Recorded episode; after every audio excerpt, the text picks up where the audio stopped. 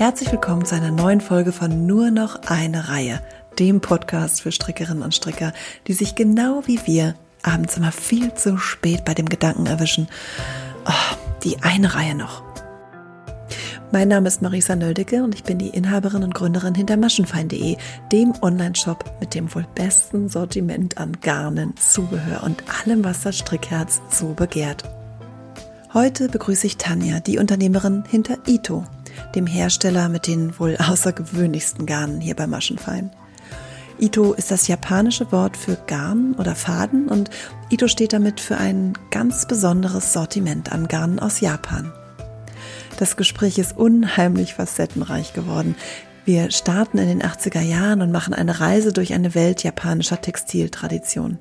Tanja erzählt über ihre Zusammenarbeit mit zahlreichen kleinen Familienunternehmen in Japan, nämlich vielen, vielen kleinen Spinnereien und Färbereien, die alle zusammengenommen das Sortiment hinter Ito ausmachen. Dabei geht es natürlich sehr viel ums Stricken. Da aber Ito gerade das Sortiment um Färbemittel, Stickgarne und Stoffe erweitert, landen wir über das Färben schließlich auch beim Sticken und ganz am Ende werdet ihr möglicherweise ganz, ganz dringend die Nähmaschine hervorkramen müssen.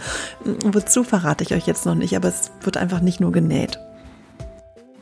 Wie immer verlinken wir alle Modelle und Garne, über die wir sprechen, in unseren Show Notes. Und auch die von Tanja erwähnten japanischen Bücher verlinken wir so gut es geht, damit ihr sie auch finden könnt. Und jetzt wünsche ich euch ganz viel Spaß bei dem Gespräch. Ja, hallo Tanja. Hallo Marissa, ähm, vielen Dank für die Einladung zu deinem Podcast. Ja, schön, dass du da bist. Wir haben ja schon vor, ich weiß nicht, zwei, drei, vier Jahren gefühlt über Podcasts geredet und irgendwie ähm, jetzt sind wir so weit, dass ähm, zumindest wir bei Maschenfeind schon ein paar Folgen gemacht haben und du endlich auch dabei bist. Freue ich mich sehr. Ja, und da habe ich auch dran gedacht, dass ich glaube, es war vor vier Jahren und ich habe gedacht, super, dass du das in die Hand genommen hast mit nur noch eine Reihe und ich heute dein Gast sein darf. Freut ja, mich super. Das ist richtig schön. Super. Ja, ich habe dich jetzt gerade im Intro schon so ein bisschen vorgestellt, ähm, also Tanja von Ito, aber wir wollen natürlich ganz viel über dich erfahren und wie das überhaupt dazu gekommen ist, dass du jetzt Tanja von Ito bist. Und ähm, so ein bisschen kennen wir uns ja schon eine Weile, deswegen so ein paar Sachen weiß ich, aber ganz viel auch noch nicht. Ähm, und ich habe gedacht, wir fangen einfach mal ganz von vorne an und das wäre dann so in den 80er Jahren, glaube ich. Ähm, wo du, wo ich gelesen habe, schon in verschiedenen Interviews, dass du dich schon damals, ähm, 80er, 90er Jahre mit japanischer Mode irgendwie beschäftigt hast oder zumindest dich das inspiriert hat und interessiert hat. Wie, also hast du schon immer so ein Fable für Japan oder wie kam das so dazu?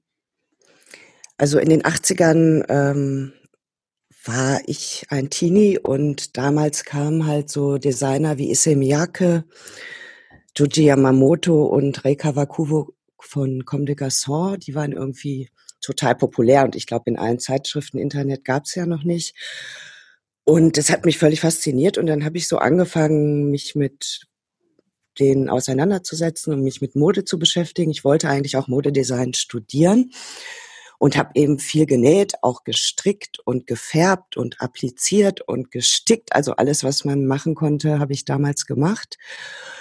Und das ist irgendwie dann auch bei mir hängen geblieben und diese Faszination, immer wenn ich an Bücher kam oder es gab halt auch nicht so viel, ähm, habe ich versucht, die Sachen äh, zu sammeln und äh, ja, da ist es irgendwie beigeblieben. Und was hast du dann studiert? Wenn du sagst, du wolltest Modedesign studieren, was hast du dann stattdessen gemacht? Ja, das war in den 80ern, da ist ja die Modeindustrie in Deutschland quasi den Bach runtergegangen und dann haben alle gesagt, oh, studier doch nicht Modedesign, dann musst du nach China gehen.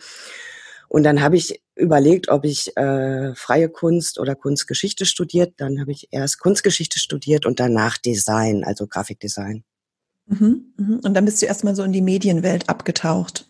Richtig? Genau, dann fing das Arbeitsleben an und ähm, ich habe beim Fernsehen gearbeitet und dann für verschiedene Medienagenturen so damals die ersten digitalen Auftritte gemacht ähm, und dann selber eine Medienagentur gegründet in 2000. Was hast du da genau gemacht? Also was war das für eine Agentur genau? Das waren journalistische Dienstleistungen im weitesten Sinne und wir haben für die Bundeszentrale für politische Bildung ein Jugendmagazin entwickelt. Fluter heißt das. Mhm. Das haben wir auch 14 Jahre lang betreut. Es gibt's auch immer noch. Und äh, dann haben wir fürs Goethe-Institut und fürs, für verschiedene Ministerien äh, im Prinzip Texte geschrieben oder Internetauftritte für im, im Wesentlichen für politische Bildung äh, konzipiert. Mhm. Als Geschäftsführerin hat man natürlich auch immer viel mit Zahlen zu tun, ist so ein bisschen an den Projekten äh, beteiligt, aber wenn man eine Agentur führt, äh, bleibt leider das Kreative dann manchmal auf der Strecke bei, im, im, in der täglichen Arbeit. Und hast du dann parallel dich kreativ noch? Weil das ist ja wirklich jetzt ganz fernab von der, vom Modedesign oder so. Dann, du hast dich ja ganz weg genau, das eigentlich blieb, vom Genau, das blieb mein Hobby und ähm, das habe ich immer so nebenher gemacht. Also mal gestrickt, mal genäht, auch mal gemalt und Lampen gebaut und äh, irgendwas Kreatives musste ich immer tun neben der Arbeit abends am Wochenende und dann hat das im Prinzip auch so in den Nullerjahren wieder mit dem Häkeln und Stricken angefangen. Mhm. Und weil ich so wenig kreativ arbeiten konnte äh, als Geschäftsführerin, habe ich dann irgendwie entschieden, ich möchte noch mal ein Garngeschäft aufmachen. Und weil ich natürlich sehr internetaffin war, wusste ich, dass es in der Welt viele tolle Garne gibt, die es aber in Deutschland überhaupt nicht gibt. Und natürlich mhm. Auch die japanischen Garne. Damals äh, konnte man über Amazon schon so japanische Bücher bekommen. Da gibt's auch eine ganz tolle Strickdesignerin aus Japan, Setsuko Tori. Die hat mich völlig fasziniert und irgendwie war klar, wenn ich ein Geschäft aufmache, möchte ich einfach ähm, ausländische Garne und wenn möglich eben auch Garne aus Japan anbieten. Und hast du dann erstmal viele Reisen unternommen nach Japan? Du bist, musst ja wahrscheinlich erstmal dahin geflogen sein, oder? Ich habe natürlich das meiste übers Internet gemacht und ich hatte eine japanische Bekannte, die mich mit, ja, im Prinzip den Partner, mit denen wir heute auch noch zusammenarbeiten, irgendwie zusammengebracht hat. Und dann mhm. bin ich auch das erste Mal erst nach Japan gefahren, also Ende der Nullerjahre. Ah, okay. Und dann hast du da verschiedene Spinnereien besucht oder? Also wir haben einen Partner und erstmal haben wir den besucht und die haben eben mhm. auch eine Spinnerei. Und äh, wir haben ja mit, ich glaube, mit nur fünf Garnen angefangen. Welche waren das? Äh, Kino, Sensei, die es heute mhm. noch gibt. Äh, mhm. und Gima war auch relativ früh und dann zwei Garne. Ich glaube, das eine hieß Hotaru. Dragonfly heißt es übersetzt. Das war so ein bisschen mit Glitzer und so Nöppchen. Das gibt's aber nicht mehr. Mhm. Und dann gab's noch eins, das war Baumwolle, Papier. Ähm, ich habe den Namen auch vergessen. Das gibt's auch nicht mehr. Aber Kino und Sensei waren von Anfang an dabei und Gima eigentlich auch ziemlich Das heißt, also dein Laden hieß ja Handmade Berlin. Ne? Das war so genau, Café ja, ja. und Ladengeschäft irgendwie in einem. Also man konnte sich auch bei dir hinsetzen und stricken. Richtig? Ja, der, erst, der erste Laden war ganz klein, der war in der Auguststraße in Berlin. Da konnte man nicht sitzen. Äh, das war nur 50 Quadratmeter oder 40. Und ähm, da musste ich nach zwei Jahren raus, weil der Mietvertrag ausgelaufen war. Und dann hatten wir einen größeren Laden am Montbijou-Platz und da haben wir dann auch ein äh, Café oder so eine Kaffeeecke mhm. gehabt, wo man sitzen und stricken konnte. Und äh, vielleicht nochmal, um zurückzukommen, wie ich da zu Ito gekommen bin. Mhm. Es war eigentlich relativ schnell klar, dass so eine Spinnerei mh, hm, nicht einen Laden beliefern kann. Sagen wir mal, ein Laden kauft vielleicht von einer Farbe, einer Qualität ein, zwei, drei Kilo im Jahr und mhm. das ist für eine Spinnerei natürlich äh, keine, hm, wie soll ich sagen, das können die gar nicht produzieren, so wenig.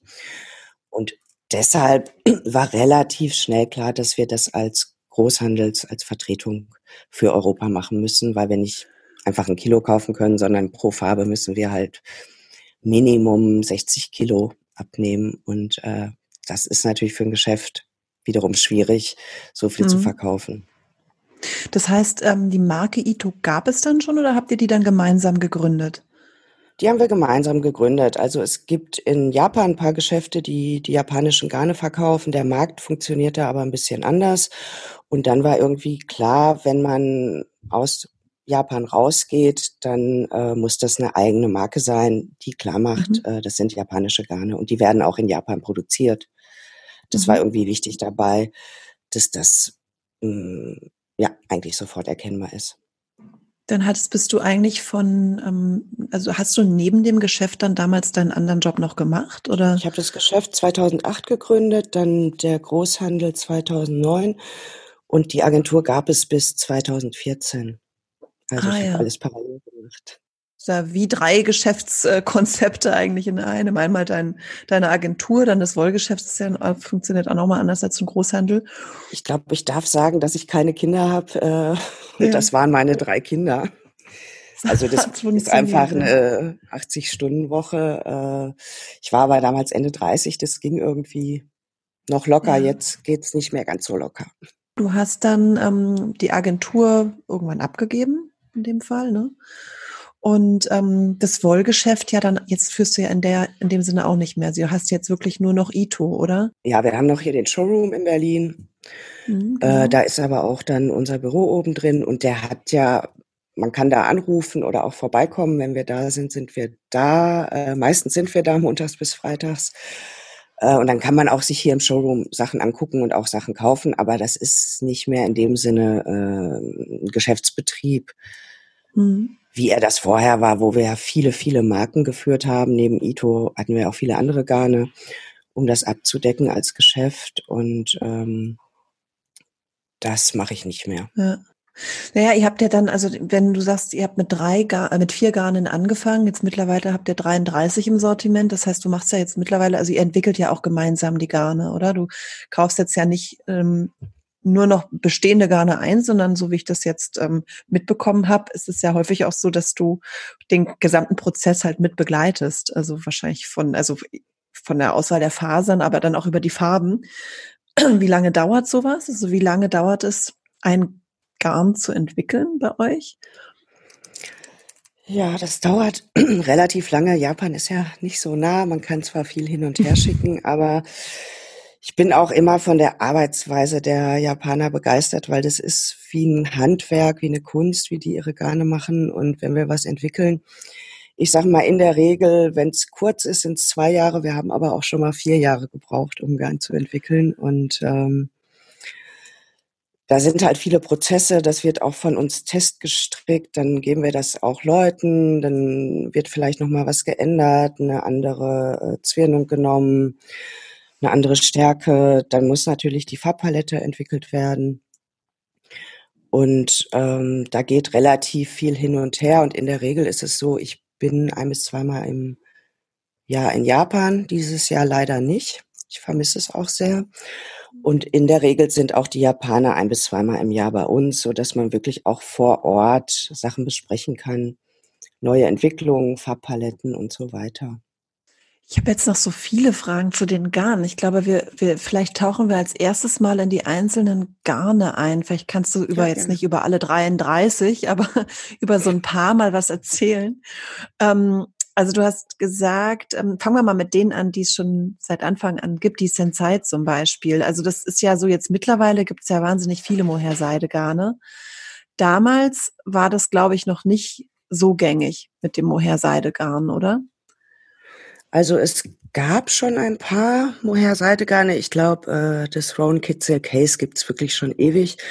Was das Neue war, war einfach, dass das 40 Prozent äh, Seide, 60 Prozent Mohair hat und dadurch nochmal weicher ist. Und wir arbeiten, also die Spinnerei arbeitet mit einer Farm zusammen, die auch zertifiziert ist. Das ist ein, eine super Mohair-Qualität. Ist dann in Südafrika oder? Genau, die ist in Südafrika, mhm. die ist zertifiziert, die hat auch Preise gewonnen und ich glaube, das macht einfach auch die super Qualität von Sensei aus. Trotz vieler Mohergarne, die es jetzt auf dem Seidenmohergarne, die es auf dem Markt gibt, denke ich, ist es äh, immer noch eins, was wir super verkaufen und auch eine tolle Farbpalette hat und ich glaube auch die Qualität. Das war so von Anfang an eigentlich so ein bisschen der Erfolgsfaktor bei dem Garn. Mhm. Die Qualität und auch jetzt heute dann auch diese riesige Farbpalette und der Osaka, den alle stricken wie, wie wild. Genau, der verrückte Osaka, ja. Äh.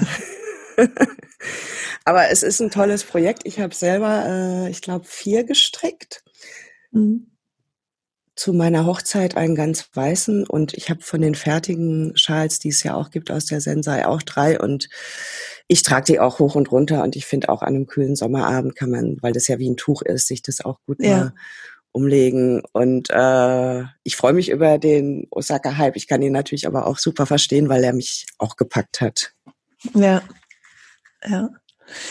Ähm, das war ja, also Sensei ist ja in dem Sinne noch ähm, eher so eine Art klassisches Garn. Also mit äh, Mohair und Seide ist ja jetzt nicht so speziell. Ihr habt ja wahnsinnig viele unheimlich spezielle Garne im Shop ähm, oder im Sortiment. So ähm, zum Beispiel eben aus Papier oder Stahl. Was kam da so als erstes dazu? Wie kam es dazu? Und was ist da so das Besondere dran? Wie, wie wird es überhaupt verarbeitet zu einem Garn? Ja, ich glaube, die Papiergarne sind tatsächlich eine japanische Spezialität, Eigenart, wie auch immer man das nennen will. Und eines der ersten Garne äh, war eben auch, ich, ich kann mich nicht mehr dran erinnern, wie es hieß. Also ich habe gerade einen Blackout, aber es war auch ein Garn mit Papier. Äh, für uns natürlich super exotisch, aber in Japan gibt es seit über 1000 Jahre Papiergarne und ähm, die haben halt tolle Eigenschaften. Ein bisschen, die isolieren im, im Winter und im Sommer eben, also kühlen sie. Und das ist da gängig in der Kleidung. Und wir werden natürlich auch immer gefragt, äh, kann man das denn waschen? Ja, die japanischen Papiergarne kann man waschen. Und ich fand es einfach super, äh, weil es auch so für Japan steht, die tatsächlich auch hier mit ins Sortiment zu nehmen, wobei es natürlich etwas schwieriger ist, die in Europa zu verkaufen, weil viele Leute, glaube ich, das nicht so verstehen und eben diese mhm. Zweifel haben, kann man das waschen, ähm, hält das überhaupt, löst sich das nicht auf und so weiter. Aber ich finde gerade das Waschi ist ein tolles äh, Sommergarn. Die Eigenschaften sind auch von der Qualität ein bisschen wie bei Leinen. Das wird halt weicher mit der Zeit. Und man kann die auch super toll mischen. Also ich finde Waschi mit Chio oder Washi mit Sensei. Mhm. Die Anke hat ja gerade den tollen äh, Stellen Pulli Top gemacht. Ähm, das ist einfach weich. Ich glaube, der Pulli wiegt 92 Gramm und oh, ist eben ja. aus dem aus Washi mit Sensei und ähm, es ist leicht und trotzdem irgendwie angenehm warm und die Kombi wird halt wahnsinnig weich. Also das finde ich auch immer total faszinierend, wenn man verschiedene Garne zusammen verstrickt, dass es wirklich nochmal eine eigene Haptik entwickelt und äh, nicht einfach irgendwie sich addiert, sondern manchmal auch ganz anders ist, als man erwartet hat. Und Was ja auch so die eigentliche Kunst dieser japanischen Garne ist. Die werden ja auch eigentlich gar nicht einfädig verstrickt, sondern die Idee ist immer, die miteinander zu kombinieren, richtig? Ja, genau. Also ich glaube, heute, zwölf Jahre später, ähm, ist das gängiger mit dem Garne kombinieren, aber vor mhm. zwölf Jahren war das eben gar nicht so üblich, dass, dass man Garne zusammen verstrickt. Und natürlich denken dann viele Leute immer, oh, die sind so dünn. Aber wenn man sie natürlich äh, äh mit einem anderen Garn kombiniert, in der Regel, sag ich mal, stricke ich so zwischen drei und viereinhalb Nadelstärke. Und das finde ich irgendwie auch eine gute Nadelstärke, um die Sachen zu tragen in geheizten Räumen oder auch äh, hier mhm. bei uns so in den Breitengraden. Und das war einfach neu, dass man sagt, ähm, man kombiniert die Garne. Und da finde ich auch eben, das habe ich schon mal erwähnt, dieses Buch von Setsuko Tori, beziehungsweise zwei Bücher hat die rausgebracht. Die ist eine japanische Strickdesignerin und die zeigt das eben auch toll, wie man die Garne kombinieren kann. Und das hat mich damals eben auch so total fasziniert. Also es, ich glaube, das erste Buch ist von 2006 und das hat mir nochmal so die Augen geöffnet und mich, glaube ich, damals so kribbelig gemacht auf die japanischen Garne. Hast du Show Notes? Da könntest du das Buch irgendwie verlinken oder beide Bücher. Ja, ich habe Shownotes, na klar. Das machen wir auf jeden super. Fall. Also auch die ähm, Anleitungen, über die du vielleicht sprichst oder die Garne, verlinken wir alles hier. Mhm, super. Mhm. Ähm, das Papier, wie, wie, wie wird es dann zu einem Garn verarbeitet? Also man muss sich das schon so wie Papier vorstellen. Das sind Bahnen. Also Papier wird in Bahnen hergestellt und die werden dann geschnitten. In, also ich finde, bei dem Wagami sieht man das ganz gut, weil das ungezwirnt ist. Ich ja. nehme es mal hier gerade in die Hand. Das ist ja, äh, wenn man sich das anguckt, das ist im Prinzip ein, ich glaube, paar ein Zentimeter breit oder so, wenn man es so ein bisschen mhm. gefaltet, wenn man es auseinander nimmt, ist es so ein Zentimeter breit und das ist quasi eine geschnittene Papierbahn. Die sind, also Papier wird auf Rollen gewickelt und dann werden die Rollen geschnitten, so ähnlich wie Tesafilm. Mhm. Mhm. Und ähm, bei dem muss aber ja irgendwie noch reißfester gemacht werden, oder? Genau, es wird gezwirnt. Das Zwirn ist ja auch bei Wolle, ne? auch wenn ich vom Schaf die Wolle in der Hand habe, sind das ja Flusen, beim Papier sind es eben Streifen und um Stabilität da reinzubringen, wird's äh, also wird's gesponnen, das heißt verdreht und genau mhm. genau das gleiche passiert beim Papiergarn auch. Mhm. Beim Wagami sieht man ja, dass es Papier ist. Also das sieht man auf der Krone schon, finde ich. Aber beim Washi sieht man das nicht. Was ist denn an dem Washi, wie wird denn das hergestellt? Oder was ist daran anders als beim Wagami? Ist ja, glaube ich, noch ein also, kleiner Kunstteil, Viskosesystem mit drin, richtig? Genau. Beim Washi. Das ja. ist, ja, das muss man sich so vorstellen. Das ist ein Papierstreifen, der gezwirnt wird und dann wird er mit einer mit einem Viskosefaden noch verzwirnt. Mhm.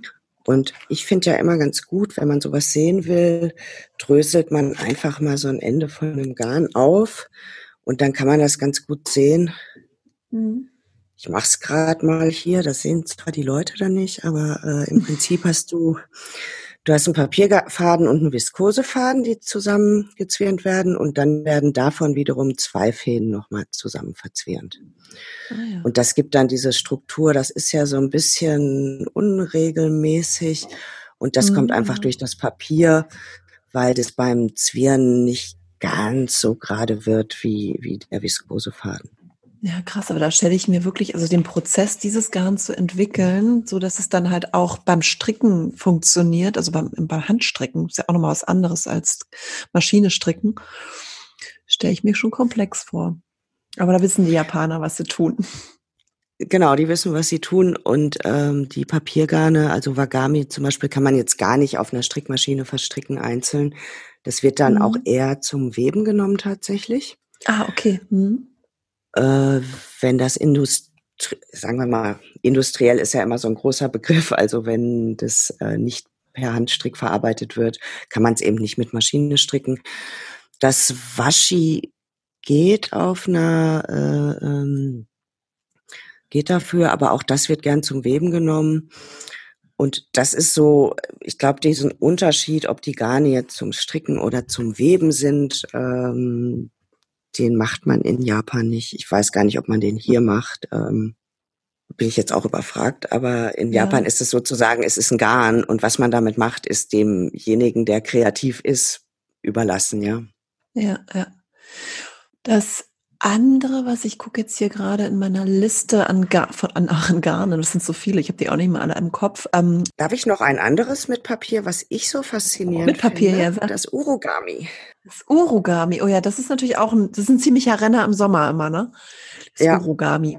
Mhm. Und mit das ist wirklich, äh, das ist wirklich eine Kunst. Da gibt's auch nur die eine Spinnerei, die das herstellen kann, weil da ist eben ein gezwirnter Papierfaden in der Mitte. Boah, warte mal, ich, das muss ich mir Wolle, mal ganz kurz holen, während du das erzählst. Moment. Ja, der von Wolle umsponnen ist. Ach so, ich habe eins gefunden, in Gelb. Sehr schön. Ja, weil da tatsächlich, also das, ja, hm. erzähl weiter. Und dann nimmst du mal das Ende und drehst es mal mhm. zu dir hin. Ja. Und dann müsste eigentlich der Papierkern rauskommen und die Wolle Ah ja, das habe ich noch nie gemacht. Mhm. Ich habe das zwar mhm. auch schon verstrickt. Oh ja. Das ist das Tolle, weil durch die Wolle kriegt es halt so eine äh, relativ weiche Oberfläche und gleichzeitig mhm. hat es mhm. diese Kernigkeit, die ja auch in den Strickstücken irgendwie bleibt, dass mhm. das so ein bisschen so was Griffiges, Standhaftes hat durch diesen Papierkern. Und es ist und aber auch eben so schön gleichmäßig versponnen, ne? weil das ist, also das ist ja. eben das, was es auch so anders macht als beim, beim Washi, wo du eben diese Noppenstruktur, also so ganz feinen Noppen ist jetzt übertrieben, aber dieses Ungleichmäßige hast, ist ja hier gar nicht. Das ist tatsächlich komplett rund, ja. Ja, weil eben die Wolle quasi äh, um mhm. das Papier gelegt wird. Wenn du dir den Papierkern anguckst, der ist auch so ein bisschen geribbelt. Mhm. Oh, das kann ich ganz schwer sehen. Ich brauche fast eine Lupe. Hier im dunklen Berlin. Schlechtes Licht. Ja. Und diesen Papierkern kann man eben auch wieder auseinander äh, drehen und dann würde man mhm. einen dünnen Papierstreifen erhalten. Also Papier ist immer aus Streifen ge gedreht, gesponnen. Und die Farbe nimmt aber das Papier genauso an wie die Wolle in dem Fall, oder? Das ist ja auch komplett, weil beim Waschi ist das ein bisschen, da sieht man, finde ich, dass, ähm, dass die Viskose und das, Papier nehmen die Farbe so ein bisschen unterschiedlich auf, oder? Also auch bei dem Origami ich habe jetzt hier das Balsam, da ist natürlich der Papierkern in einem helleren Petrolton als die Wolle. Das sieht man nicht, weil's weil die Wolle außenrum um den Papierkern ist, aber beim Färben nimmt genau. natürlich beides die Farbe an. Ja. ja. So ummantelt, genau. Ja, nee, worauf ich gerade noch ähm, zu sprechen kommen wollte, war das Tezu. Das finde ich nämlich auch so spannend, dieses Edelstahlgarn. Mhm. Ähm, wie, also Seide und Edelstahl, wie wird das hergestellt? Also Edelstahl ist ein Filament, das heißt, äh, man kriegt so ganz, man muss es sich vorstellen wie ein Draht, der aber ganz fein gezogen wird, äh, bis der, ich weiß gar nicht, wie viel Mikron der hat, äh, 60 Mikron oder sowas. Also der ist sehr fein. Man kann auch da wieder, und das wird einfach nur mit einer Seite dann gezwirnt. Das heißt, auch da, wenn man wieder dreht, erhält man einen Seidenfaden und den ganz feinen Edelstahlfaden. Und ursprünglich kam das mal so aus der Filtertechnik und wurde dann eben auch so experimentell für, für Kleidung übernommen. Aber das ist jetzt kein Garn, mit dem man so einen ganzen Pullover, also sowieso kein Garn, mit dem man einzeln stricken würde, sondern da braucht man auf jeden Fall noch irgendwas dazu, oder? Mm. Also ganz am Anfang, ich habe da gerne so Schals rausgemacht. Da nimmt man eine Kone und ich weiß nicht mehr wie viele Maschen und dann mit einer Vierernadel mhm. strickt man einfach so die Kone zu Ende und dann hat man so ein bisschen so ein Effektschal, ja, weil das Material ist ja so, hat so ein bisschen äh, Gedächtnis, also lässt sich so verformen. Mhm. Und das fand ich irgendwie ganz hübsch. Da habe ich auch so drei, vier Schals von. Und ähm, für Kleidung, also die dekorativ, oder? Also dieses die sind ja, die wärmen nicht, die sind dekorativ, ja. Aber ein schöner Effekt. Und ähm, ja. bei Kleidung, also wir haben mal so eine Jacke gemacht, da ist oben Baumwolle und unten dann doppelt genommen die äh, Tetsu und dadurch gibt es einfach so einen äh, Falten, faltigen mhm. Effekt. Mhm. Und auch die äh, Katrin Schneider hat ja zwei Designs gemacht mit Urugami und Tetsu, das äh, Purple Coke Shirt und die Purple Coke äh, Jacke, Cardigan. Mhm. Und da finde ich, kommt der Effekt auch ganz schön, weil das hat eben auch diesen leicht das ist so Wrinkle. Ich finde Fahrrad mhm. hört sich so schlimm an. Wrinkle hört sich mhm. so nett an im Englischen. Es hat halt diesen Effekt, dass das nicht ganz glatt ist und dann natürlich diese von durchsichtig und äh, undurchsichtig mhm. in diesen Streifen. Also das finde ich auch ein tolles Design und Total, man kann das, auch, ja. man kann das tragen. Dieses Edelstahl ist ja nicht hart, das ist ja so dünn. Ähm, dass es jetzt nicht wirklich unangenehm ist, es sei denn, man ist vielleicht super empfindlich, dass ein das dann kratzt, aber äh, ansonsten kann man das durchaus für Kleidung nehmen. Ich habe mhm. auch ein paar Kundinnen schon gesehen, die daraus Schmuck machen. Mhm. Aber eigentlich finde ich das für so Shirts, wo man so ein bisschen ähm, eben will, dass das so unregelmäßig ist. Ich habe es auch schon mit Sensei zusammen in einem ähnlichen Shirt das war in dem Plain, Plain Knits Magazin. Ähm, da hatten wir das immer auch so zwei Reihen Tetsu und dann Tetsu und Sensei doppelt. Und man kriegt halt diesen Effekt, dass es bisschen ungewöhnlich ist. Ich glaube, dafür ist es Garn sehr gut. Ja, ich habe auch ein Design, ich glaube in meinem zweiten Tücherbuch, das ist auch so ein großes Tuch, wo ich auch ähm, Sensei mit Tetsu, glaube ich, in dem, also am Rand irgendwie kombiniert habe, was dann auch so ein bisschen faltig macht. Stimmt, daran ja. erinnere ich mich. Da mhm. hast du, ich glaube, Awayuki und Tetsu. Ähm, ich weiß es auch ähm, nicht. Ich gucke jetzt genau. gerade nach. Ja, Tetsu, Sensei und Awayuki. Also Sensei und Tetsu so am, am Rand. Und das Awayuki ist so der Hauptteil. Hm. Ja. Genau, und ich finde eben, also für, wenn man das, Effekte, ja. Genau, wenn man das so kombiniert, auch mit Sensei, das bleibt ja total weich. Natürlich, je dicker das andere Garn ist mit dem Tetsu, umso weniger ist der Effekt, aber trotzdem kriegt mhm. man noch so einen Effekt, dass man das schön hinziehen kann. Ähm, genau, dein Tuchdesign gibt es. Es gibt auch noch zwei Tücher von der Jana Hook. Einmal mhm. mit Washi und Tetsu, das ist eins meiner Lieblingstücher, und mit äh, Urugami Sensei Tetsu, das Tsuru-Tuch. Das andere heißt, glaube ich, Abakata. Das, also Abakata ist das mit Washi. Das, ich finde das mega, mhm. das Tuch. Äh, auch da wieder, das hat so ein bisschen eben dass es so unregel oder ja unregelmäßige Oberfläche hat und dann mit dem Waschi die Kombi ist auch wirklich toll. Wenn du jetzt gerade schon Janucke erwähnst, ähm, also mit Janucke habt ihr ja sehr viel zusammen gemacht, oder? Oder sie arbeitet viel mit euren Garnen. Genau, also sie macht lange. jetzt im Augenblick ja nicht so viel Designs, mhm. aber wenn sie was macht, ist es häufig mit euren Garnen. Ich kenne sie unheimlich lange. Ich kann jetzt gar nicht mehr sagen, seit wann. Und wir machen in der Tat so äh, zwei, drei Designs zusammen im Jahr für Tücher. Ich finde auch, sie hat halt einfach tolle Tuchdesigns. Das ist ja auch das, was sie hauptsächlich macht. Tücher mhm. und Schals und ähm, ja, und auch immer ganz besonders, ja, was ganz genau, Besonderes. Die, jedes Tuch. Die ist ja so technisch probiert die wahnsinnig viel aus. Ne? Also auch mhm. das Zuro-Tuch, das äh, als ich das gestrickt habe, war das einfach nochmal, dass man die eine Masche immer auf eine extra Nadel legt. Das war für mich auch was ganz Neues. Ne? Oder jetzt hat sie gerade frisch am Sonntag das Out Idem. Da macht sie äh, verschiedene Muster einfach mit dem Webstich oder Linen Stitch im Englischen das und zeigt einfach nochmal technisch, ja. was möglich ist. Wow, das sieht irre aus, ja. Schön. Das ist dreifarbig. Und, mhm.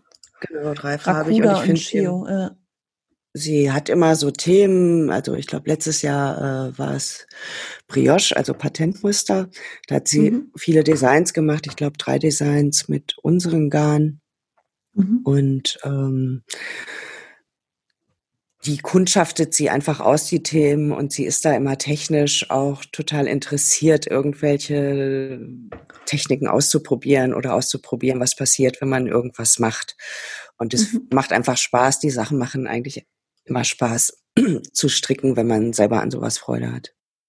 Ich mache hier nochmal meine Liste mit euren Garnen auf. Das letzte war jetzt tatsächlich, wir haben ja Stickgarne in diesem Jahr eingeführt. Genau. Nähgarn. Vielleicht erzählst du da gleich auch noch mal mehr dazu, wie das jetzt dazu gekommen ist. Das jetzt, ihr macht ja immer mehr jetzt so im Bereich Sticken und ähm, Stoffe. Ich glaube, das ist einfach eine Entwicklung wir haben die Kontakte zu den Spinnereien und ähm, das Stickern, das hat mich auch schon lange angelacht. Ich glaube, ich habe es einfach dann lange Zeit gesagt, nee, mh, mm, nehmen wir noch nicht mit auf für den europäischen Markt, ach, weiß nicht. Und ich glaube, Sticken ist ja im Moment auch total wieder im Kommen und am Boom. Und dann habe ich gedacht, irgendwie, die sind so toll. Das eine, das Iki ist ja eine reine Filamentseide, die eben ganz klassisch für Handstickerei genommen wird. Äh, in Japan, aber auch in China. Ähm, und das kann man toll mehrfädig versticken und die Farben mischen. Und das Nui ist eben tatsächlich auch Nähmaschinen geeignet, also Nähgarn oder Stickgarn. Und das war jetzt, glaube ich, der richtige Zeitpunkt. Und da wir die Garne reingenommen haben, habe ich dann gesagt, irgendwie, ja, aber wenn man Näh- und Stickgarne hat, braucht man ja eigentlich auch Stoffe. Und dann haben wir uns da auf die Suche nach Stoffen gemacht. Und ja, nächsten Monat werden die Stoffe endlich da sein. Sie sollten schon eher da sein, aber in diesem Jahr ist ja alles etwas anders. Und ja, freue ich mich total äh, und bin schon gespannt. Äh, Hast du denn, ähm, hm? ja, es hat einfach zusammengehangen, dass ich dann gesagt habe, gut, wenn wir jetzt die Näh- und Stickgarne haben, dann besuchen wir auch noch mal eine Weberei und gucken, ähm, ob das Sinn macht, für uns Stoffe reinzunehmen. Ja, und dann hat eins zum anderen geführt. Und dann haben wir uns auch noch, weil wir ja jetzt Stoffe haben, haben wir uns ja auch noch für japanische Färbemittel entschieden, die wir auch noch mit reinnehmen, mit denen man dann sowohl die Wolle als auch die Stoffe, also die Garne und die Stoffe färben kann. Aha, das heißt, ihr habt die Wolle dann ähm, quasi auch ungefärbt zur Verfügung und man kann sich die mit den Farben dann zusammen bestellen und selber färben. Also eigentlich alle Garne, die wir im Sortiment haben, haben ja einen Weißton, mhm. Den man auf jeden Fall färben kann. Man kann natürlich auch alle anderen Farben überfärben und mhm. das Universum ist, glaube ich, auch wie beim Stricken endlos mit dem Färben. Äh, was wir nicht machen oder im Moment noch nicht, dass wir die Sachen tatsächlich fertig auf Strängen anbieten. Ähm, ja. Dass man die dann färben kann. Aber man kann das Weiß bei Kino nehmen und dann nimmt man einen Kochtopf und wickelt sich das darum, dann hat man einen Strang. Und dann kann man das natürlich mit den Farben färben. Und das kann man bei Carré, bei Rakuda, bei Shimo, ich meine, man kann das überall mit den Weißtönen auf jeden Fall machen und man kann, je nachdem, wie geschickt man mit Farbe ist, kann man natürlich auch farbige Garne nehmen. Ich habe ja, eine, mhm. ich habe die gerade hier liegen. Ich habe mal so rumprobiert. Ich habe dann das Beige von Asa genommen und mit Blau überfärbt und bin total begeistert von dem Farbton. Ich habe auch Kinjin mal gefärbt. Da hat man dann natürlich das äh, Gold und Silber Glitzer noch und der Grundfarben nimmt eben die Farbe Blau, die ich jetzt gefärbt habe, an. Und ich habe hier so, ich glaube, ich habe nicht alle Farben. Ich habe auch mal die Papiergarne gefärbt. Auch das funktioniert. Ähm, ja, und macht Spaß. Ähm, aber wie viele Farben sind es zum Färben? Ähm, also, also es gibt zwei. Grundfarben oder ja? Nee, es gibt, äh, also wir haben drei Farbstoffe, verschiedene Färbemittel aufgenommen. Das eine, da kann man tatsächlich mit kaltem Wasser, das aus dem Wasserhahn kommt, 30 ab 30 Grad färben. Das hat ja. 28 Farben und ach so tolle Farben. Ich bin ja. Ja, aber kann man es nicht schon waschen? Oder also ja, fixiert man, man die Farbe dann und dann kannst du es. Ja. Mhm, also die wird mit Salz beziehungsweise ähm, mit Essig bei mhm. Proteinfaser Essig und bei Pflanzenfasern Salz fixiert. Bei den Pflanzenfasern, also Baumwolle, Leinen und so weiter, gibt es noch einen extra Fixierer, damit das ein bisschen haltbarer wird. Die kalte Farbe, sag ich mal, wird über die Jahre etwas entfärben. Äh, und das Gleiche, in den gleichen 28 Farben gibt's auch nochmal, um es im Topf ab 80 Grad zu färben. Das ist dann ein bisschen haltbarer und wird aber auch mit Salz für Pflanzenfasern und mit Essig für Proteinfasern fixiert. Und das sind einfach, ich fand die beide toll, weil die einfach zu benutzen sind. Die sind ähm, zertifiziert von Ökotex und ähm, haben keine, also wir haben das jetzt alles prüfen lassen müssen, um die in die EU zu importieren. Und da muss man eben, hat man für die äh, Farbstoffe keine Auszeichnungspflichten, weil die alle unterhalb von irgendwelchen giftigen Stoffen liegen. Also die sind wirklich super. Mhm. Was wir noch hinzugenommen haben, ist ein Reaktivfarbstoff. Das liegt einfach daran, weil man mit dem toll batiken kann, also Shibori. An Batik ja habe ich jetzt gerade gedacht, also weil dies beim Färben denke ich immer sofort an Batik. Das ist doch auch so, was ist das, 80er oder so? Wann hat man so viel gebatikt? Ja, und ist wieder voll im Kommen. Und in Japan heißt es Shibori und das war ja schon immer, äh, ist, eine, ist eine japanische Technik. Die gibt's in verschiedenen Kulturen. Und deshalb musste ich diesen Reaktivfarbstoff auch mit aufnehmen. Der ist dann, da kann man bei 40 Grad, also auch wieder mit Wasser aus dem Wasserhahn färben. Der ist aber ein bisschen so, dass man da schon Handschuhe tragen sollte. Okay. Sollte man ein bisschen vorsichtiger sein. Und die, die ähm, Eco-Dyes, die sind eben wirklich unbedenklich. Und dieser Reaktivfarbstoff, also was, was wie färbt der denn anders? Also warum, warum kann man jetzt mit den anderen nicht batiken? Also ich muss jetzt so doof fragen, weil ich, ich kenne mich wirklich nicht aus mit Färben. Man kann mit den anderen im Prinzip auch äh, färben. Der Reaktivfarbstoff ist mm, der reagiert mit der Faser, ist deshalb deshalb heißt er reaktiv, äh, ist deshalb haltbarer. Der ist aber tatsächlich äh, hauptsächlich für Baumwolle, Leinen, also für Pflanzenfasern. Ja. Mhm. Man kann mit den anderen auch batiken. Ähm, die Farben sind nicht ganz so intensiv und äh, auch nicht ganz so haltbar, weil das eben beim Reaktivfarbstoff tatsächlich mit der Faser reagiert. Okay, aber könnte ich mir jetzt also aus Sensei einen Schal stricken in weiß und den dann irgendwie batiken? Klar. Mit einem dieser Farben? Mhm. Okay, krass. Ja. Ganz neue Welten. Also erstmal fertig stricken und dann drüber färben. Genau, also kann man machen, kein ja. Problem. Okay, ich glaube, es ist jetzt so schade, dass jetzt Corona ist, weil ansonsten müsstet ihr, glaube ich, in eurem Showroom mal so einen Workshop machen. so einen ja, das war, das war eigentlich ja alles geplant, aber ähm, oh ja. Das müsst ihr jetzt ähm, irgendwie online machen, so mit Video oder so. Weißt du? Du kommst ja aus der Medienwelt. das muss ich mir mal überlegen, wie wir das präsentieren. Also äh, wir wissen ja auch nicht, ob nächstes Jahr die Messe stattfindet. Ähm, hm. ich glaube es nicht, also ehrlich gesagt. Ja, ich befürchte auch nicht. Und ja. Genau. Also zumindest nicht so, wie wir es kennen. Also irgendwie anders. Es gab ja neulich schon mal so eine Mail, Rundmail irgendwie von der H&H, so mit ja, irgendeinem neuen Konzept. In, aber ja. ja, neues Konzept, neue Hallen, größere Gänge. Ja. Schauen wir mal. Und naja, im Prinzip ist es jetzt aber so, dass die Stoffe, die Färbemittel, das kommt jetzt mit mehreren Monaten Verzögerung, weil es in Japan eben auch Kurzarbeit gab. Dann war es nicht möglich äh, oder war es schwierig, Container zu bekommen. Hatte auch alles mit Corona zu tun. Und deshalb kommen jetzt die ganzen Sachen ein bisschen verspätet bei uns Ende des Monats an mhm. oder Anfang nächsten Monats. Und dann überlege ich mal, wie wir das äh, schön präsentieren können. Hast du denn fürs Sticken irgendwie so Designer im Kopf, die äh, Sachen machen, die du uns da so empfehlen könntest, wo man sich mal, weil ich bin so auch so ein Stickneuling das jetzt noch nie wirklich gemacht, bis auf als Kind mal so Buchstaben gestickt oder so.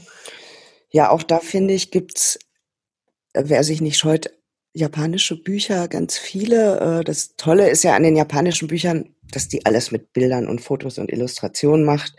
Da gibt's tolle Vorlagen. Ich finde, ähm, Yumiko Higuchi ist eine tolle Stickdesignerin. Die Bücher sind, glaube ich, teilweise bei Stiebner auch ins Deutsche übersetzt worden. Ich denke, da kann man sich ranwagen. Das sind dann Motive, teilweise aber auch dann kleine Täschchen oder äh, Kissen und so weiter. Und ich glaube, bei den japanischen Stickdesignern kann man sich gute Inspirationen holen. Hm. Wir selber haben ein kleines Muster, nur so ein Bambusblatt. Äh, das kann man sich bei uns auf der Webseite, also auf der Ito-Webseite runterladen. Und da müssen wir mal schauen. Ich würde auch gerne mit nochmal mit äh, Stickdesignern kooperieren und es gibt auch eine Kooperation, die aber noch ganz geheim ist. Das ist ja immer das Schlimme, so viele Sachen geheim sind, über die wir da nicht reden können. Wenn ich jetzt aber beispielsweise einen Pullover besticken möchte, würde ich jetzt nicht euer Stickgarn nehmen, sondern sticke ich dann mit einem mit, mit, mit dem Garn, mit dem ich gestrickt habe? Oder weil es gibt's ja jetzt auch so vermehrt, habe ich vermehrt gesehen auf Instagram oder so, ähm, so ein bisschen im Kommen, dass man so fertige Strickstücke nochmal bestickt. Genau, also ja. habe ich auch schon gesehen und da gab es auch eine, die äh, ihre Jacke, ich glaube, mit Sensei bestickt hat.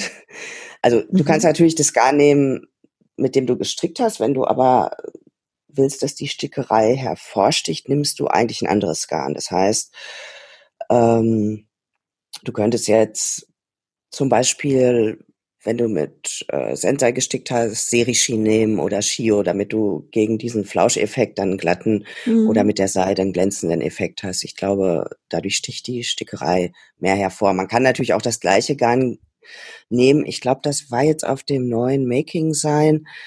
So Handschuhe, die mit so Blüten bestickt waren. Ich glaube, da haben sie das gleiche Gang genommen. Bin mir aber nicht ganz aber sicher. Aber es muss, also wenn es nicht das gleiche ist, muss es dann dicker sein, damit es hervorsticht? Ja, auch schon, oder? Ich, also einen dickeren Pulli jetzt mit Sensei zu besticken, oder wobei geht auch, man muss dann einfach nur mehr, mehr, mehrfach ähm, Ganze den Faden ja auch mehrfach doppelt oder dreifach machen. Äh, oder so. Ist, genau. Ja, genau. Also ja. ich glaube, da ist der Kreativität sind da keine Grenzen genau. gesetzt.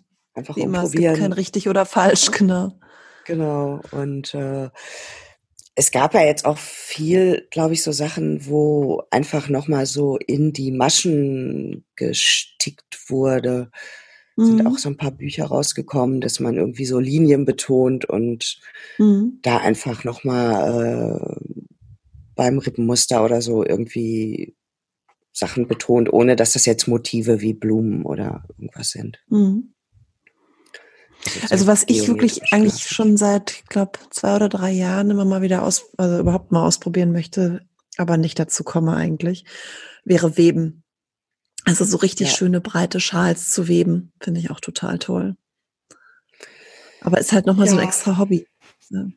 Ja, ja. Ich habe mir mal so ein, ich habe mir so einen Schulwebrahmen gekauft, der kostet, Mhm. ich glaube, 24 Euro.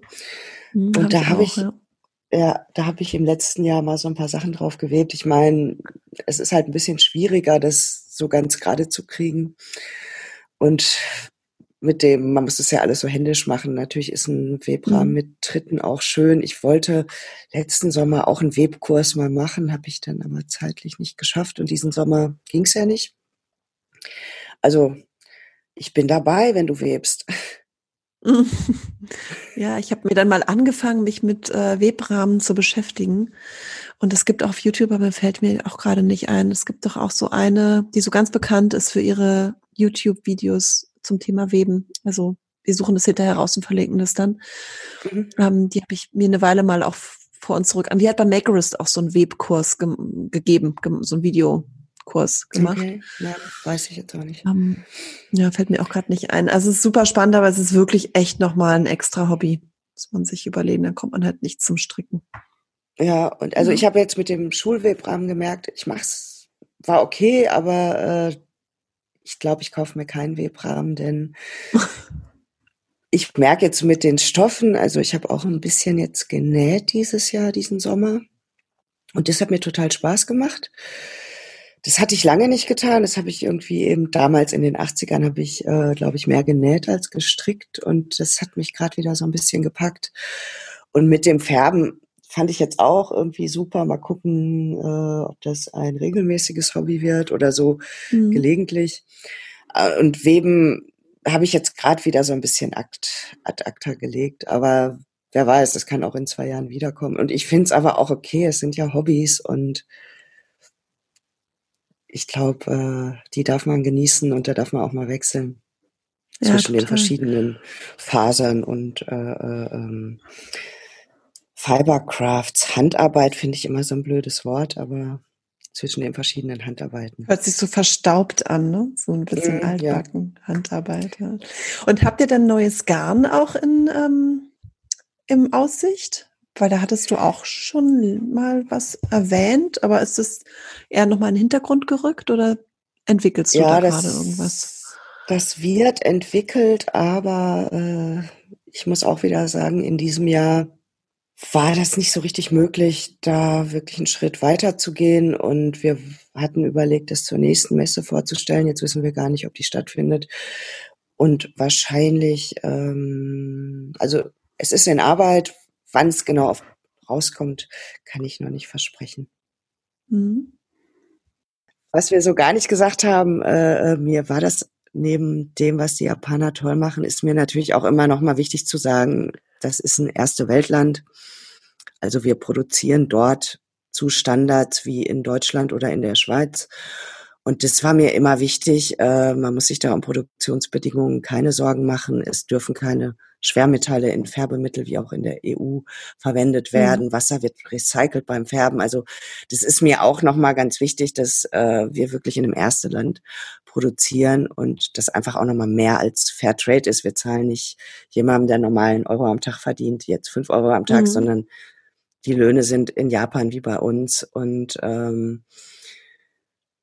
es ist mir auch so ein Anliegen, dass diese Textiltradition erhalten bleibt. Irgendwie, ich bin da so ein bisschen auch Ambassador, Botschafter für die japanischen Garne und auch für die japanische Textilherstellung. Leider haben wir halt in den zwölf Jahren auch erlebt, dass Firmen pleite gegangen sind, weil diese teure Produktion eben auch nicht mit Billigproduktion äh, konkurrieren kann. Und ja, das ist mir irgendwie auch nochmal wichtig zu sagen, die machen tolle Garne. Das sind Garnkünstler aus meiner Sicht, die Spinnereien und die Entwickler. Und ähm, ich hoffe, dass wir das noch lange machen können und hier auch Fans nochmal finden können. Absolut. Und ihr arbeitet ja, ja. Ihr arbeitet ja auch mit ähm, wirklich Familienunternehmen zusammen. Also es sind jetzt keine irgendwie großen, weiß nicht, Großkonzerne oder irgendwas, sondern das sind äh, viele einzelne. Und ich habe auch irgendwo gelesen, ihr habt sowas, ein Netzwerk aus sehr vielen Partnern. Also ich glaube, sowas wie 30, 40 habe ich irgendwo gelesen, richtig? Also genau, viele Partner, also mit denen ihr zusammenarbeitet und das sind sehr viele Familienunternehmen, ähm, die dann wiederum natürlich auch immer vielleicht oder auch das Nachfolgeproblem haben können, oder wenn die Kinder dann eventuell nicht mehr in diese Welt der Garne einsteigen wollen, weil es immer schwieriger wird, zu den Konditionen zu produzieren, wo man wettbewerbsfähig bleibt. Das könnte ich mir vorstellen, dass das ein, eine Herausforderung ist. Ja, genau, das darstellt. ist auf jeden Fall ein Thema. Und wie gesagt, also äh, ich glaube, drei Firmen sind in den letzten zwölf Jahren haben geschlossen aus entweder weil sich das wirtschaftlich nicht mehr gelohnt hat oder keine Nachfolge gibt. Und es sind alles tatsächlich Familienunternehmen. Also äh, von, sag ich mal, drei bis 30 Mitarbeitern. Ähm, mhm. Also keine Riesenfirmen, sondern wirklich kleine. Und es sind unterschiedliche Firmen, weil eine kleine Spinnerei, die ein Worsted Garn her, also ein, ein, ein Kammgarn herstellt, hat andere Maschinen als eine Spinnerei, die Streichgarne herstellt. Und für ja. Baumwolle ist wieder ein bisschen anders und auch die Färbereien, also eine Spinnerei hat nicht gleichzeitig eine Färberei, sondern die lässt, das Garn wird woanders gefärbt. Und mhm. teilweise mhm. wird es auch woanders gezwirnt, weil auch nicht jede Spinnerei dann eine Maschine hat, um das zu zwirnen.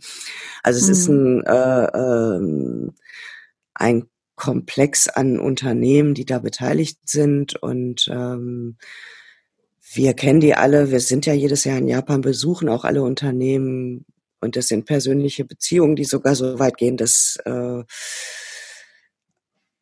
eben Leute auch zu unserer Hochzeit eingeladen waren und gekommen sind. Also das sind wirklich persönliche, langjährige Beziehungen. Habt ihr denn dann als Ito noch jemanden vor Ort, der da so die Ja, Fäden eben, wir haben einen Partner oder? vor Ort, der dort die Fäden zieht. Mhm. Genau. Das ist der, den ihr dann auch so zwei, dreimal im Jahr dann seht. Also genau. wenn der, oder der dann auch herkommt. Ja. Genau, ja. Ja. Wobei ja, auch von anderen Firmen, die Leute kommen auch mal, also die Nadeln, äh, Ito-Nadeln, mhm. ähm, die wollten uns eigentlich jetzt dieses Jahr auch besuchen. Da fahren wir natürlich dann auch. Vor Ort fahren wir auch zu den verschiedenen Firmen, aber ähm, genau, es gibt einen Hauptpartner.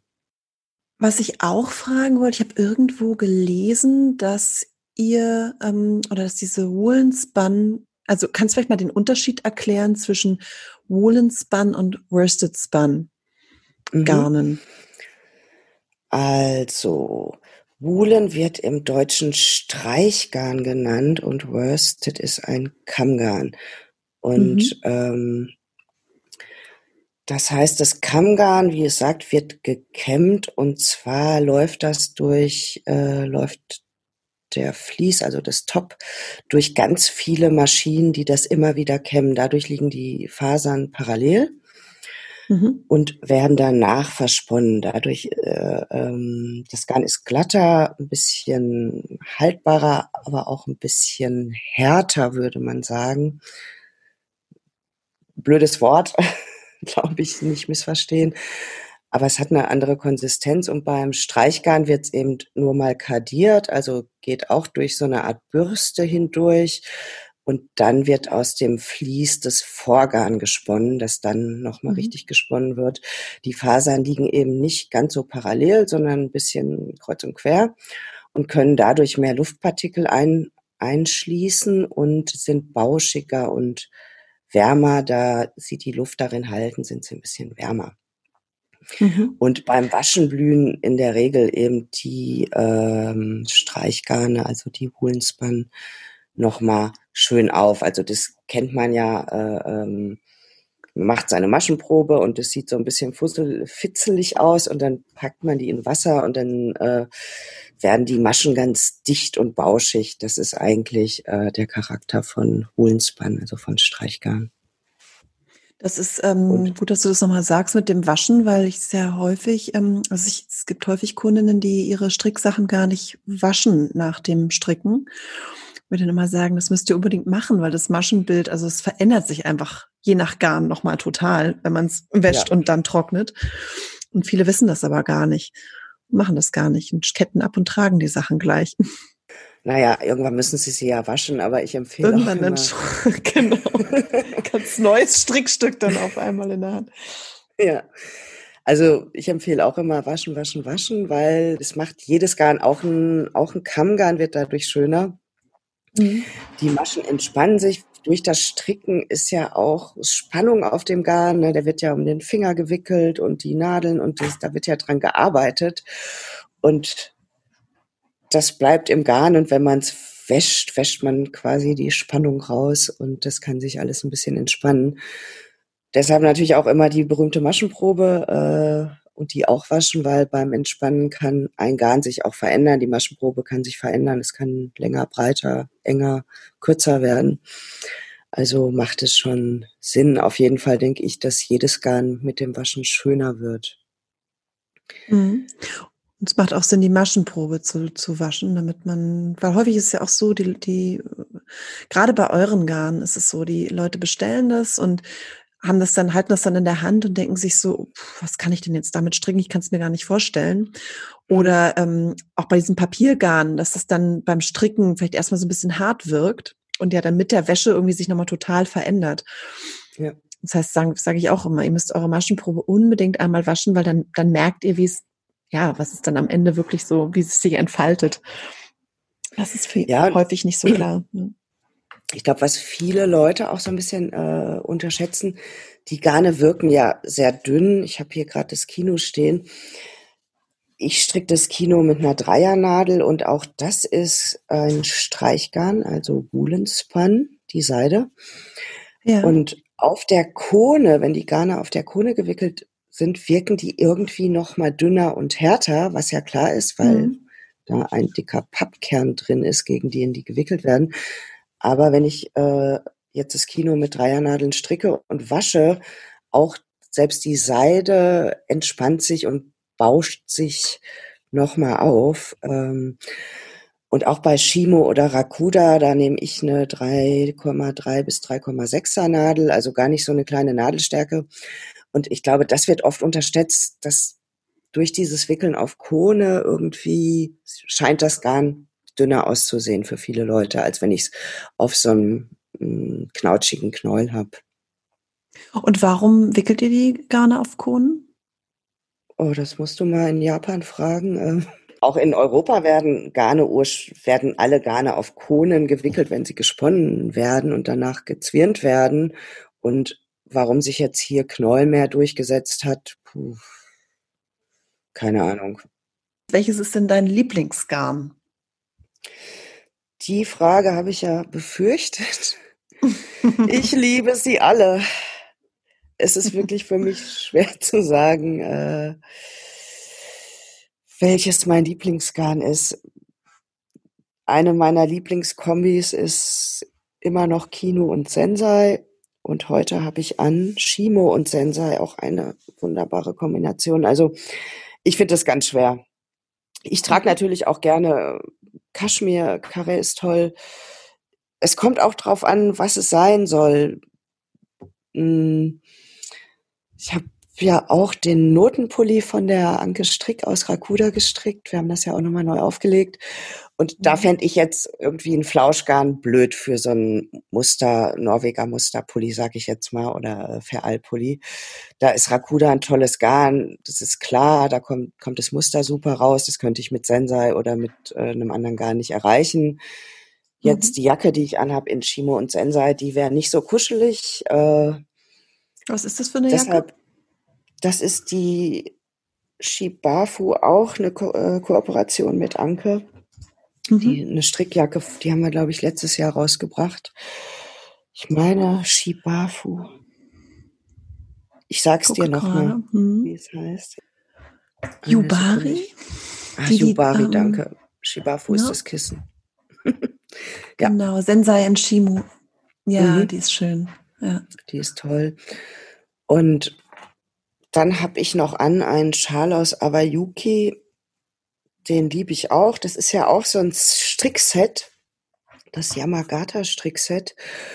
Und klar könnte ich mir auch einen Schal aus Yomo anziehen, aber der wäre halt dick und schwer. Und ich finde, das ist so, was will ich mir stricken? Worauf habe ich gerade Lust? Insofern ist es wirklich schwierig zu sagen, ein Lieblingsgarn. Ja. Und genauso schwierig ist es zu sagen, eine Lieblingsfarbe. Ich bin nicht Team Blau, sondern ich habe auch keine wirkliche Lieblingsfarbe. Ich finde Farben toll und das hat mit Stimmung zu tun, was für einen Effekt ich haben will, wozu ziehe ich das an und so weiter. Also äh, auch da finde ich es ganz schwierig zu sagen, Lieblingsfarbe. Machst du selber ja. Designs eigentlich auch noch im Moment? Wenig. Also ich habe natürlich immer, kennst du ja auch, eine Million Ideen und würde gern mehr machen, aber zeitlich schaffe ich das nicht. Ich mache noch ein paar und bin auch gerade an einem, das hoffentlich dieses Jahr noch rauskommt, beziehungsweise zweien, die vielleicht dieses Jahr noch rauskommen. In Zeitschriften dann oder? Ähm, nee, die mache ich ganz exklusiv für Ito. Ah ja. Mhm. Also finden wir dann bei Revelry. Revelry, genau. Wahrscheinlich. Genau. Mhm. Ich habe nämlich, also ich, erinnere mich, dass ich glaube ich das erste Mal bei euch ange, reingekommen bin und dann da die Treppe hoch in eure Büro, ähm, Büroebene sozusagen, war ich so krass beeindruckt von dieser ähm, Pinnwand, die du da rechts an der Wand hast, mit den vielen kleinen Maschenpröbchen und Designideen. Und daraus abgeleitet, ich habe ja hier auch so eine kleine Pinnwand bei mir im Büro, also lang nicht so groß wie deine. Ähm, aber es fand ich so toll, es ist so inspirierend, wenn man so jeden Tag auf diese Pinnwand guckt. Selbst wenn es kein, wenn nichts Fertiges draus wird, weil man keine Zeit hat, ist doch trotzdem irgendwie schön. Ja, du, das ist super, die habe ich auch noch. Das sind ja insgesamt fünf Pinnwände.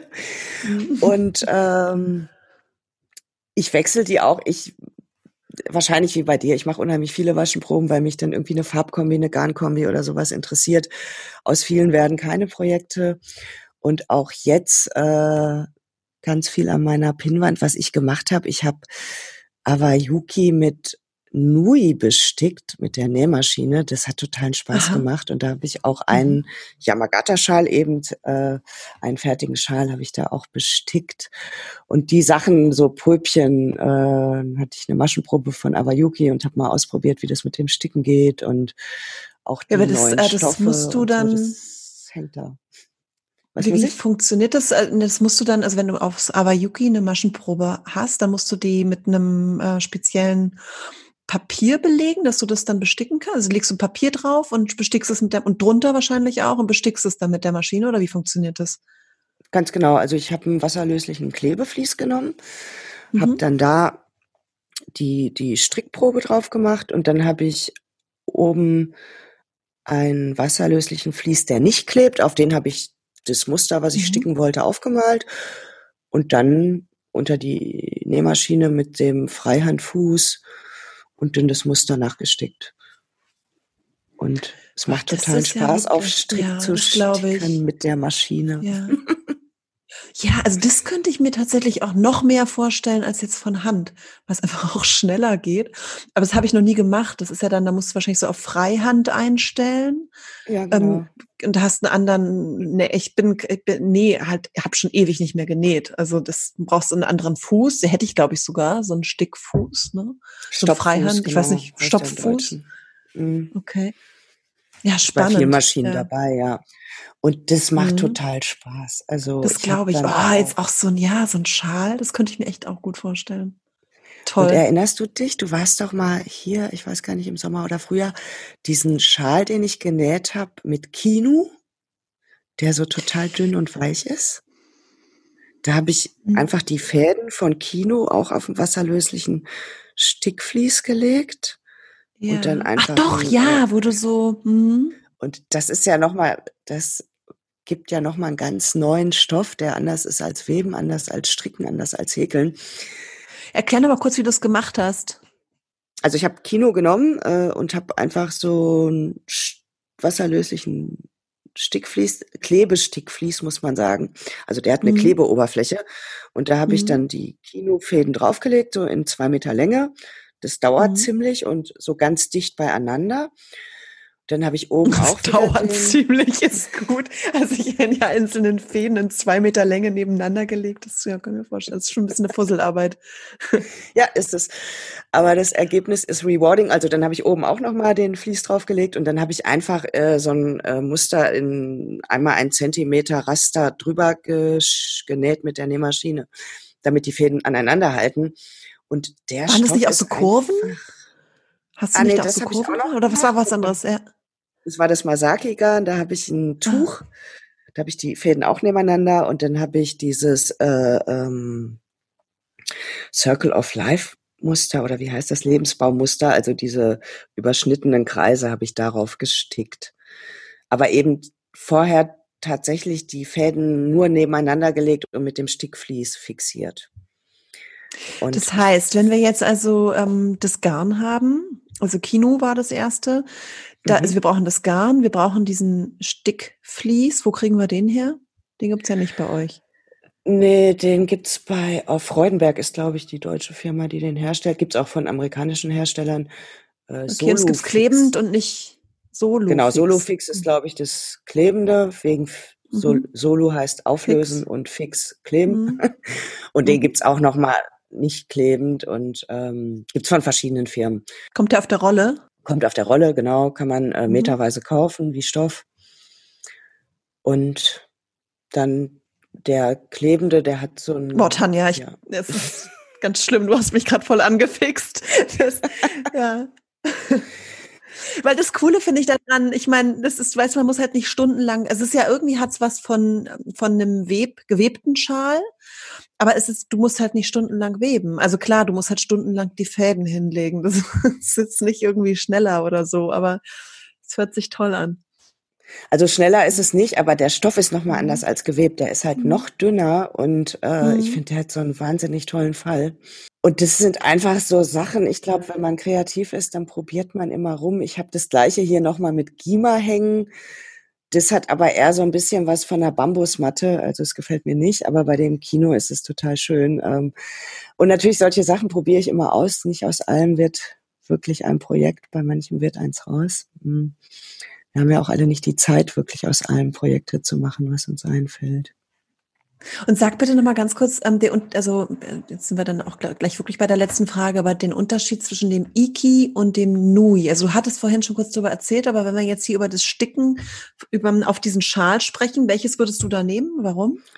Nui, weil also Iki geht auch in der Nähmaschine. Ich habe nicht so eine tolle Nähmaschine. Da bildet das manchmal unten Nester, weil das eine Filamentseide ist und die ist mh, mm, nicht gezwirnt.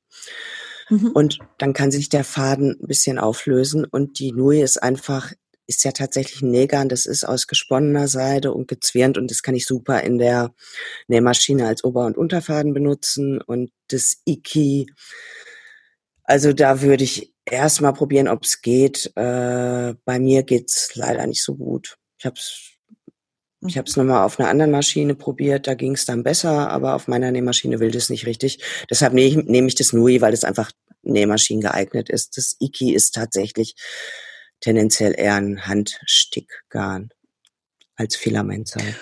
Und es sind ja irre viele Farben von der Nui, oder? Ja, ich glaube 64. IKEA 32. Wahnsinn. Ja, toll. Das haben wir gleich schon wieder eine neue Idee. Bestimmt unsere Zuhörerinnen auch. Ganz viele neue Ideen. Ja, die letzte Frage, die ich eigentlich noch hatte, war, was, an, was du an Projekten gerne strickst, aber ehrlich gesagt, die kann ich mir auch sparen, weil du machst einfach so alles, worauf du, du hast wahrscheinlich viel zu viele Ideen und fängst irgendwas an. Das kann dann entweder ein Besticken eines Schals sein oder der nächste Cardigan oder einfach ganz viel Maschenproben und irgendwie, ja, es gibt jetzt nicht mhm. nur, nur Strickjacken oder nur das, sondern einfach das, worauf du gerade Lust hast. Ne? Genau, was ich nicht stricke, kann ich sagen, das sind Socken.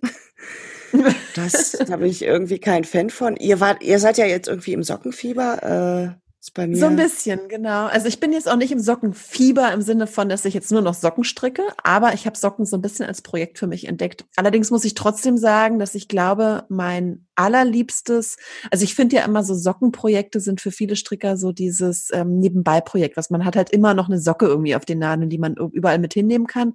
Das für hm. mich nicht so. Das wäre für mich eher einfach mal noch ein Osaka oder so, weil wir stricken ja den Osaka neuerdings alle in Runden damit wir nur noch rechts stricken müssen und keine Rückreihen mehr haben. Und das ist so ein perfektes Mitnahmeprojekt, weil das kannst du wirklich überall rausreihen, mal eben noch so ein paar Maschen und musst überhaupt gar nicht nachdenken. Und das sind Socken für mich halt nicht. Also ich, da muss ich doch nachdenken. Da kommt halt irgendwann die Ferse und dann weiß ich nicht. Genau. Aber ich finde jetzt Socken tragen schon toll und sie dann selbst gestrickt zu haben, ist auch toll.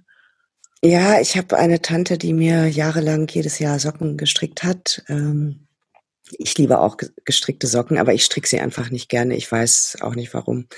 Ich habe es ein ja. paar Mal ausprobiert. Ich habe, glaube ich, äh, bei mehreren nur einen Socken hinbekommen. genau. Ich glaube, ich habe auch schon mal zwei hinbekommen, aber irgendwie, ja, wäre jetzt nicht mein Go-To-Projekt. Dafür gibt es so viele andere tolle Sachen. Ich finde halt wirklich auch Oberteile, äh, wenn es um Stricken geht, wirklich Oberteile, toll, Pullis, Jacken und für mich wäre auch das äh, Nebenbei-Projekt immer irgendwie ein Schal oder ein Tuch, der nicht so mhm. kompliziert mhm. ist. Osaka in Runden habe ich noch nicht probiert. Ich habe ja keine Angst vor linken Maschen, weil ich stricke ja so komisch. Ich ziehe die linken Maschen unten durch, dadurch liegen bei mir die rech rechten Maschen auch ah. in Anführungsstrichen die rechten Maschen dann immer verschränkt, oder? Nee, ich stricke sie durch das hintere Maschenglied, das bei mir auch hinter der Nadel liegt. Mhm. Und dann sind die nicht verschränkt. Wenn ich, wenn ich vorne mhm. einsteche, wären die mhm. verschränkt. Aber äh, man nennt das mhm. Combined Knitting. Scheint auch sowas zu sein, was es äh, öfter gibt in Deutschland. Aber es gibt wohl ja. auch kulturell so Unterschiede, dass manche die linken Maschen eben unten durchstricken und manche auch die rechten Maschen wickeln, wie, wie du ja. wahrscheinlich die linken Maschen irgendwie wickelst. Also man kann es unterschiedlich stricken. Äh, ja. Ich habe keine Angst vor linken Maschen.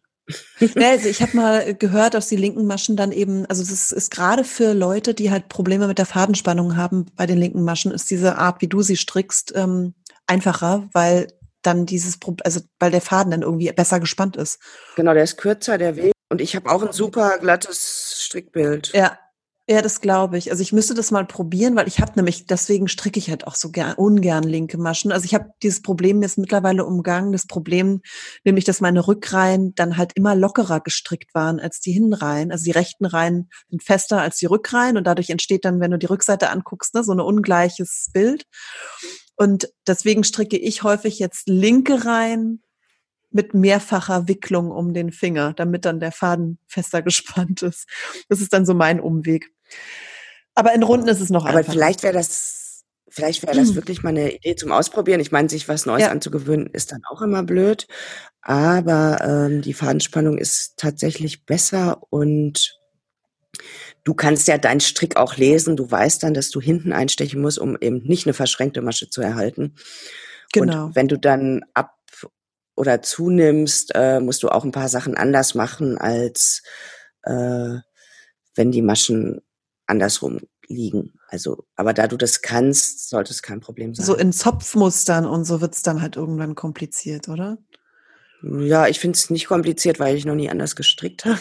Mhm. Äh, man muss einfach nur wissen, was man tut. Für einen Anfänger, der nicht sein Strickbild noch nicht lesen kann, glaube ich, da ist es schwierig, äh, das mhm. zu verstehen. Aber du kannst es ja. Insofern wäre es eine Möglichkeit, ja. das auszuprobieren. Probier's mal aus.